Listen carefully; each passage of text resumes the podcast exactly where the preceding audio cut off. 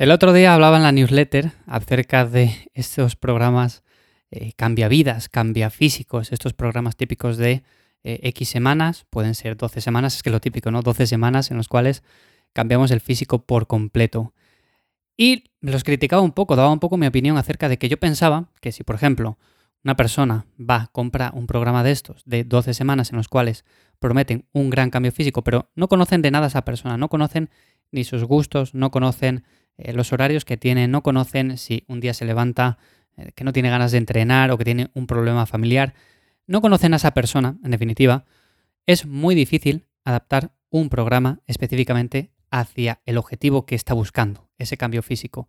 El cambio físico es un objetivo muy común para muchas personas, pero no quiere decir que con un mismo programa de entrenamiento sirva para todas ellas, porque evidentemente hay que adaptarlo.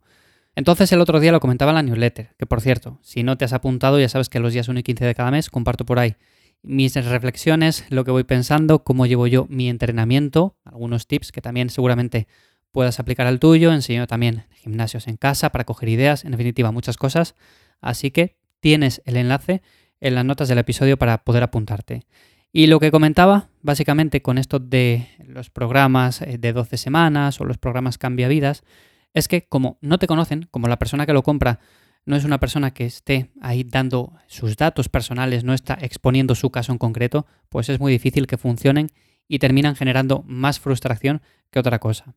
Entonces, si te estás planteando un cambio, un cambio de hábitos, un cambio de estilo de vida simplemente porque quieres cambiar tu físico o quieres mejorar tu salud, si te lo estás planteando, empieza poco a poco. O sea, olvida los programas cambia vidas en 12 semanas porque no funcionan y sí que es cierto que, por ejemplo, para cambiar ciertos pequeños aspectos que tenemos en el día a día, oye, cambiar algunos alimentos, mejorar eh, la actividad física si somos personas sedentarias y pasamos a hacer cualquier actividad, bueno, pues es un buen cambio. Pero cuando quieres un cambio más eh, notable, cuando quieres un buen cambio físico o cuando quieres un cambio realmente positivo en tu vida, necesitas algo más, necesitas un plan un poco más específico o adaptado a ti. Hay algunas cosas, aún así, que yo considero que, por ejemplo, cualquier persona que se proponga esto debe de tener en cuenta. Por ejemplo, disfrutar de cada pequeño cambio. Somos personas que nunca estamos conformes con nada, nos planteamos X cosas, cuando las conseguimos parece que no hemos conseguido nada y decimos, vale, pues sí, ya he llegado hasta aquí, ahora quiero un poco más. Llegamos a ese poco más y lo siguiente que ocurre es que queremos un poco más.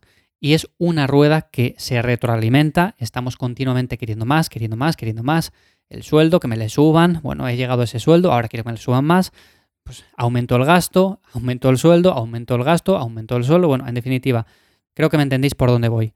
Entonces hay que disfrutar con cada pequeño cambio. Yo, por ejemplo, cuando empecé, soy consciente de que también me pasaba eso mismo, o sea, empezaba a entrenar, quería llegar a cierto punto, conseguía llegar hasta ese punto y una vez llegaba, quería un poco más. Llegaba a ese otro punto y quería un poco más. Y continuamente así hasta que un día me di cuenta, oye, a ver, si comparo las fotos de hace muchos meses cuando empecé a entrenar y comparo el estado físico que tengo ahora, he conseguido mucho, he conseguido muchos objetivos. Entonces, a ver, frena un poco, disfruta de todo esto que estás consiguiendo y no te frustres tanto quizás por estar continuamente planteándote nuevos objetivos. Cada vez queremos más, cada vez van siendo más complicados, entonces llega un punto en el cual da la sensación de que no estamos consiguiendo nada nuevo. Esto suele pasar en muchas personas que llevan entrenando 10 o 15 años y de repente se sienten como sin objetivos, como que no están consiguiendo nada, como que ya lo tienen todo hecho.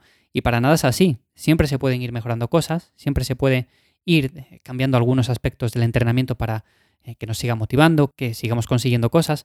Entonces, bueno, esta parte me parece importante. Luego también un aspecto del que apenas he hablado en estos episodios en The Lifter es el tema de las analíticas. Si por ejemplo somos personas que tenemos algunos problemas, o bien con el colesterol, o bien con la glucosa en sangre, o bien con lo que sea, bueno, pues hacerse ciertos controles periódicos por el médico normal, el médico de cabecera, está bien. Sobre todo podemos ir, podemos acudir y decirle, oye, quiero hacerme una analítica de control simplemente para ver cómo está todo, para ver si hemos mejorado también en ese aspecto, no solamente en el aspecto visual, sino también a nivel interno, a ver cómo va la cosa. Sobre todo a las chicas, que suelen hacer dietas muy restrictivas, se suelen imponer déficits calóricos que a veces hacen más mal que bien, por qué no decirlo. Entonces, ir controlando todo esto también es fundamental, porque quizás estamos generando ciertas deficiencias nutricionales, luego tenemos eh, mucha deficiencia de hierro, sobre todo, como digo, en el tema de las mujeres. En definitiva, hay que ir controlándolo porque si hacemos un cambio de hábitos en nuestra vida, que sea un cambio de hábitos para bien, no un cambio de hábitos en el cual al final terminemos peor de lo que empezamos.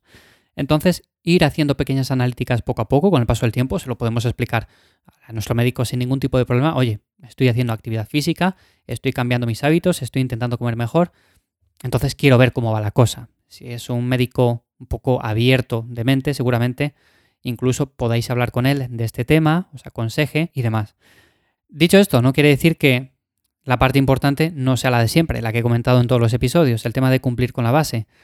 Por supuesto, tenemos que comer bien, tenemos que hacer buenas elecciones de alimentos, tenemos que ser flexibles también con la alimentación. Si un día salimos por ahí y nos apetece comer, yo qué sé, un helado, algo, no sé, lo que sea, pero tampoco debe haber remordimientos en ese aspecto.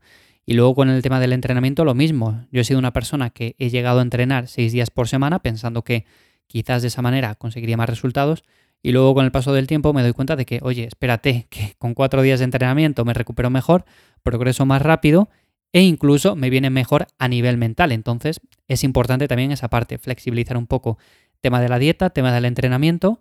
Y una vez tengamos todo eso, si por ejemplo una temporada en concreto queremos hilar un poco más fino, pues ajustamos algo más la dieta, ajustamos un poco mejor el entrenamiento, siempre que nuestro estilo de vida nos lo permita, y podemos hacerlo. Pero, como digo, periodos en concreto y luego el resto del año, pues mantener un estilo de vida más saludable que nos permita mantener esa actividad. Y luego, por supuesto, el tema de las críticas. Eh, hay críticas que no aportan nada.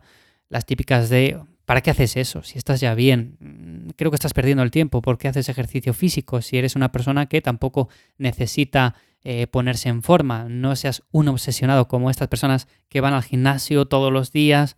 Bueno, ese tipo de críticas normalmente hacen más mal que bien. Y si es una persona cercana a ti que te dice, oye, ¿por qué estás haciendo esto? Con interés, simplemente para ver por qué lo haces, porque tiene curiosidad, pues le puedes explicar, oye, porque mira, quiero cambiar de hábitos, quiero hacer esto, quiero hacer lo otro, quiero mejorar un poco mi físico. Bueno, en definitiva, quiero mejorar un poco mi salud en general, se lo puedes explicar, pero si es una persona un poco cerrada de mente que te dice simplemente que no lo hagas porque no lo necesitas, porque es mejor que estés, yo qué sé, viendo Netflix o viendo redes sociales o lo que sea, pues es una crítica que posiblemente no te ayude nada en ese aspecto. Así que también hay que saber lidiar un poco con este tipo de cosas cuando estamos intentando plantear un cambio de hábitos en nuestra vida. Y bueno, nada más, simplemente son cosas que considero importantes. Supongo que tú también tienes alguna de estas cosas que consideras súper eh, importantes a la hora de cambiar hábitos, a la hora de cambiar o mejorar estilo de vida, así que déjamelo también en Instagram, en arroba ivyamazares, y si no, para cualquier cosa, ya sabes que también me encuentras en ivyamazares.com, donde te ayudo a entrenar mejor. Nos escuchamos ya la semana que viene por aquí, en The Lifter. Chao.